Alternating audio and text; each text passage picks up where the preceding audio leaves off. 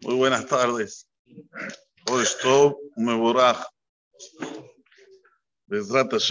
Que tengamos un Jodesh de Berajá, de Hayim Tovim, de Refuá, de Shalom, amén, que ni razón. Cuatro integrantes o personajes, mejor dicho, tenemos en la operación de la semana. Primero es después vienen Datania Virán y después viene Omben Pelet. Sabido que Omben Pelet se salva de seguir con Adad Cora, Bishut Ishto, por mérito de su mujer. La mujer le dijo, ¿qué te metes en una pelea que no vas a ganar? Va a ganar o Cora o Aharón. ¿Vos qué tenés que ver? No entres en eso, no entres en esa pelea. Sobre ella dice el rey Salomón, Nashim Bantabeta. La sabiduría de la mujer construye un hogar.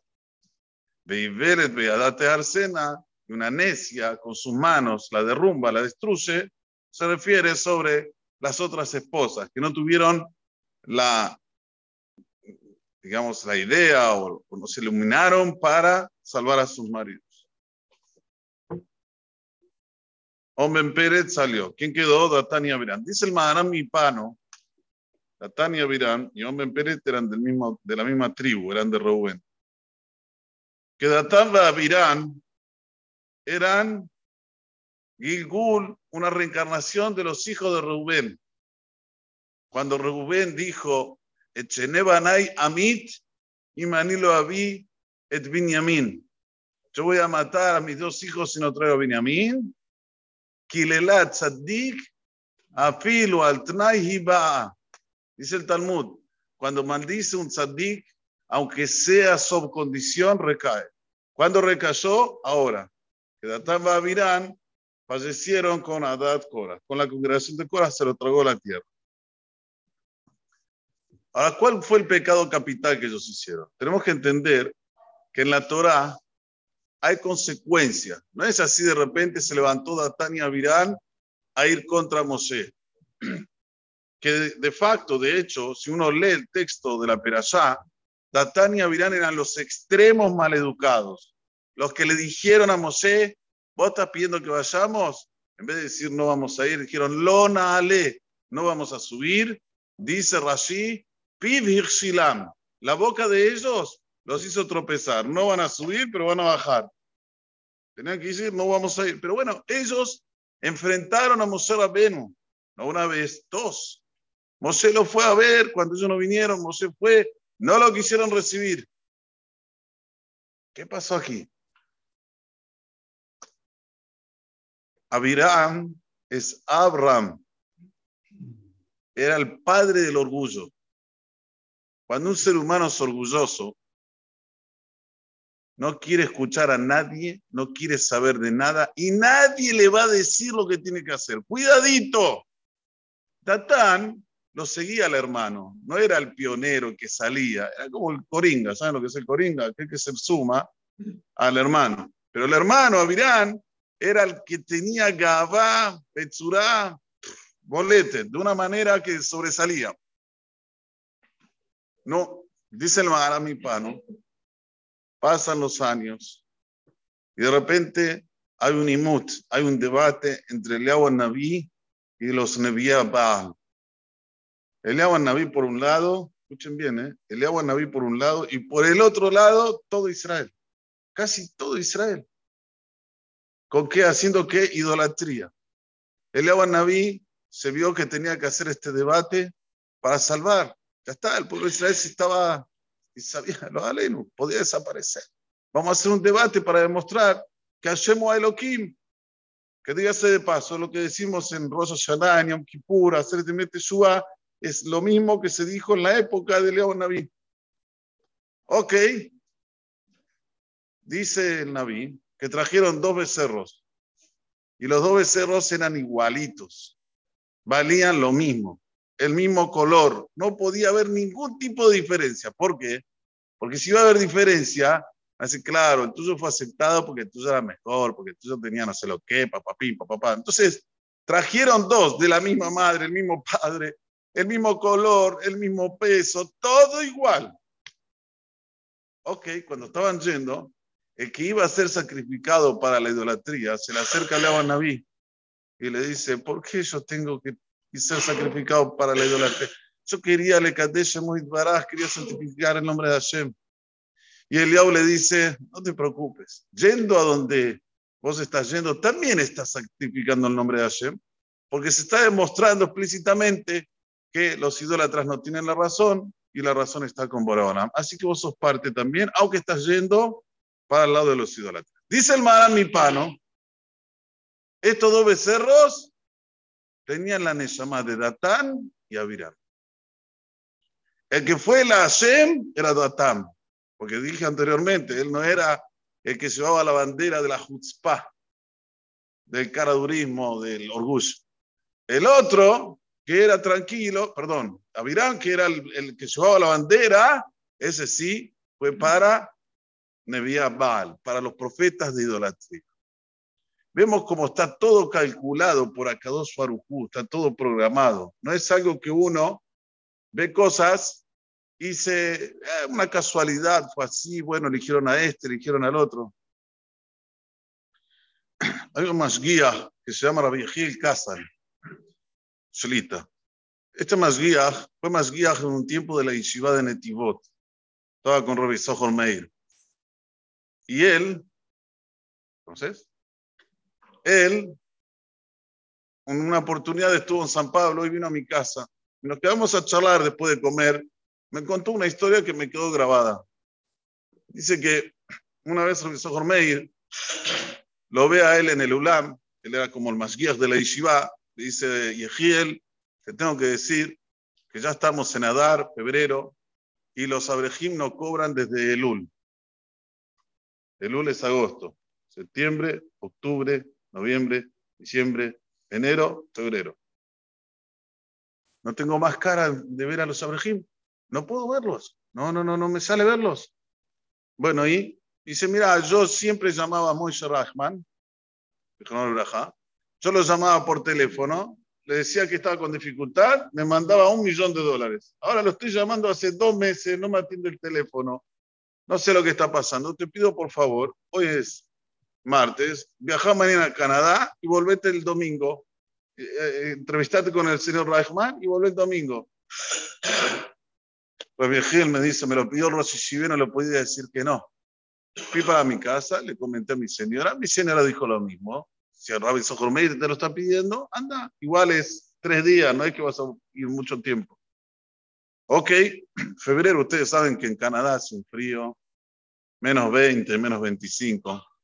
Él se fue bien equipado y así llegó a Canadá. Cuando llega a Canadá, él tenía algunas direcciones, pero la mayor de las direcciones la tenía en un, digamos, una agenda que cuando salió de su casa se la olvidó en su casa. Hazid me dice, me olvidé la agenda en mi casa, tenía solo la dirección del sur importante. Bueno, llego yo el jueves a la mañana, voy directamente al Beta Knesset, al Shil, y hago Tfilat Shachrit. Se entiende que estaba en una Axania, en un lugar donde me recibieron para Hanasat Urjim, ahí en Canadá y en todo el mundo, Axania. Llego al Beta Knesset, comienzo a preguntar sobre el señor Rahman, me dice, no, olvídate, el señor Rahman se cayó, ya no es más pudiente, ya nadie lo sabe, no, no, no, no se quiere mostrar para nadie, tiene vergüenza de decirle a los raparín que no los puede ayudar. Nada más libó, se derritió mi corazón, me dice, ¿qué voy a hacer ahora? Vine especialmente para esto y me están diciendo que cayó, no tiene más plata. Ok, ¿dónde lo puedo encontrar, señor Rahman? Le dice, mira, él hace tefilá, me que hace chiquitito, ese que ese chiquitito empieza a las seis menos cuarto de fila, pero abren la puerta y cierran la puerta y no entra más nadie. Bueno, dice, voy a intentar. Vienes a la mañana, fue a ese chiquitito, a las cinco y media de la mañana me dice, estuve ahí, y fue así. Llegaron a seis menos cuarto, abrieron la puerta, entraron la gente y cerraron. Y yo me pude enfiar, pude entrar, entré. Bueno, hicimos Davene y todo, hicimos tefilá, terminó tefilá, me quiero encontrar con el señor Rahman. Me encuentro con el señor Rahman, estaba doblando su tefilim, su talit. y le digo que viene de parte de Rabbi Meir, especialmente, que viene nada más por dos días, por tres días, y él me dice, sí, la verdad no sé qué hacer, me llama todas las semanas, yo no le atiendo el teléfono de vergüenza, no tengo cómo poner, estoy en una situación muy difícil. Bueno, empezaron a hablar al Jave, ¿verdad? Al final le dice el Rabbi Gil, está bien, pero recibirme en tu casa para que come a la noche, ¿podés? Dice, Obvio, venía a mi casa, claro que sí, venía a comer el Shabbat a mi casa. Bueno, fui a la casa, fui a la casa del señor Reichman, del Shabbat, y la verdad que había comida berrebach y también había bastante whisky, ¿eh? de los buenos, listo. Había whisky, tomamos, hablamos sobre una cosa, sobre otra cosa. Al final, cuando ya me estaba por ir, me dice Cero Rajman lo siguiente. Me dice, mira, yo no te puedo ayudar, pero si vos reunís a todos los ricos de la ciudad, yo voy a ir especialmente para hablar del Rosishive para que lo apoyen. Eso es lo único que te puedo decir. Ok, pero eh, ¿sabe lo que pasa? Yo tenía la agenda y me la olvidé en Israel y no la puedo traer. Ah, que yo lo llame, imposible. Yo no lo puedo llamar. Pero si vos lo llamás y tenés a los Ashirim mañana, no hay ningún problema. Yo te acompaño y hablo por el Rosh Shiva. Ok. Este, después del whisky, después de todo, estaba calentito, pero ya salió a la calle, sale a la calle, un frío terrible. Me fui corriendo hasta la hazaña. Cuando llega la hazaña, está cerrada la puerta cerrada la puerta. No hay lo que hacer, señores. 25 grados bajo cero, empezar a decir Biduy, Ana, Salamat. Más que golpear, más que esto, no te escucha nadie adentro. Es imposible. Todo, todo hablar se lo vino abajo. Empezó a pensar, Hola me mandó hasta aquí para que me muera como un perro. No tengo ni pasaporte. Me va a tapar la nieve. ¿Qué voy a hacer? ¿Cómo la gente se va a enterar que me morí, Bijlal? Agarré y me, me una idea. Dije, voy a ir hasta el sur, ¿eh? corriendo. Después de estar esperando unos 20 minutos afuera, estaba casi helado, congelado. Voy corriendo allí y voy a morir en las escaleras del Sil. Mañana van a venir al crimen, me van a ir muerto, por lo menos me van a enterrar como un yehudí. Ok. Fue rápidamente corriendo. Cuando está corriendo allí, de repente ve un hombre con una camisa blanca. Dice, no, no podía creer lo que estaba viendo. Eran las 2 de la mañana ya. Él se quedó mucho tiempo en la casa de Rajman y se olvidó del horario. Eran las 2 de la mañana, fue rápidamente, ¡pah! empezó a golpearla así, este señor lo ve y dice, un ángel en la mitad de la noche.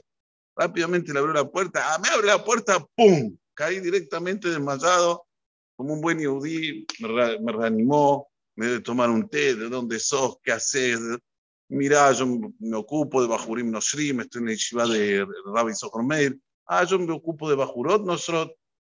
Empezó a haber un clima de conversación. En un momento le dice este hombre, mira, me caíste bien, ¿querés venir mañana a Ciudad a hacer conmigo a Chile? Ahí de repente puedo hacer conocerte personas y de repente te pueden ayudar. Está bien, voy. Shirishita, el Sil tal y tal, era un Sil pequeño. Van a Ciudad Shirishit, él quiere hacerle querut con gente, pero la gente no, no tengo tiempo, no sé qué pasa. No pasó nada. A este hombre, que ya lo tenía en su casa, le dio mucha lástima, porque sabía que era un hombre correcto, un hombre que vive en una yeshiva grande, y están pasando por un momento muy delicado. Entonces le dice, mira, ¿sabes qué? Yo mañana voy a hacer un almuerzo, voy a invitar a todos mis amigos los ricos que me ayudan a mí, vas a hablar vos y que sea lo que Dios quiera. ¿En serio le dice? Le dice, sí. ¿Sabes lo que me dijo Reichman? Reichman me dijo que si vos invitás a los ricos, él viene a hablar. ¿Qué? Si viene a hablar Reichman, se llena la platea. Hace meses que no lo ven. Todos lo quieren ver, ver a Moisés. Si lo traes a Moisés, se llena de todos los ashirim del barrio. Bueno, obvio va a venir. Y así fue, señores. Al mediodía vinieron todos los ashirim del barrio. Señor Reichman vino, habló y que dijo que el RAB está precisando un millón de dólares para mantener la yeshiva. Al instante se juntó. Este es el más que me contó a mí la es. ¿Qué aprendimos de este más? Cuando él pensaba que se iba a morir, que ya está, que estaba yendo para el para que le tenga un entierro yehudí, Borolam le estaba preparando todo para que haga el millón de dólares. Borolam le estaba preparando para que no entre a la sana donde tenía que ir, para que vaya a la casa de este hombre y que este hombre le tenga Rahmanut y que haga la Asifá. Esto es cuando una persona ve los de gente de Borolam. Lo mismo con Datán y Abirán. Datán y Abirán, ¿cuál fue el error de ellos? El error de ellos fue ser orgullosos, no ver los caminos de Boreolam. Sin embargo, cuando uno ve todo, todo el Maasé, como lo cuenta el Maharam Pano, ¿sí? que quién era el gul de quién y por qué pasó esto y por qué pasó lo otro, uno ve como todo está programado para que un con exactitud. Por eso que siempre tenemos que ver con visión amplia la vida. Y principalmente, no tener orgullo, siempre saber que si la razón está, la verdad está con lo que quiere a Kadosh Barujú, yo me inclino a Kadosh Barujú. Es esa, esa, esa sheifa, eh, ¿cómo se dice? Lo que tenemos que tener en mente siempre, Besrat Hashem, que podamos cumplirlo, amén, que ni Yiratzon. יחננו לקשר מרצה, כל כוחו לזכות את ישראל. לפיכך, חברנו תל מסות שני אמר, אדוני חפץ למען צדקו, תדין תורה וידין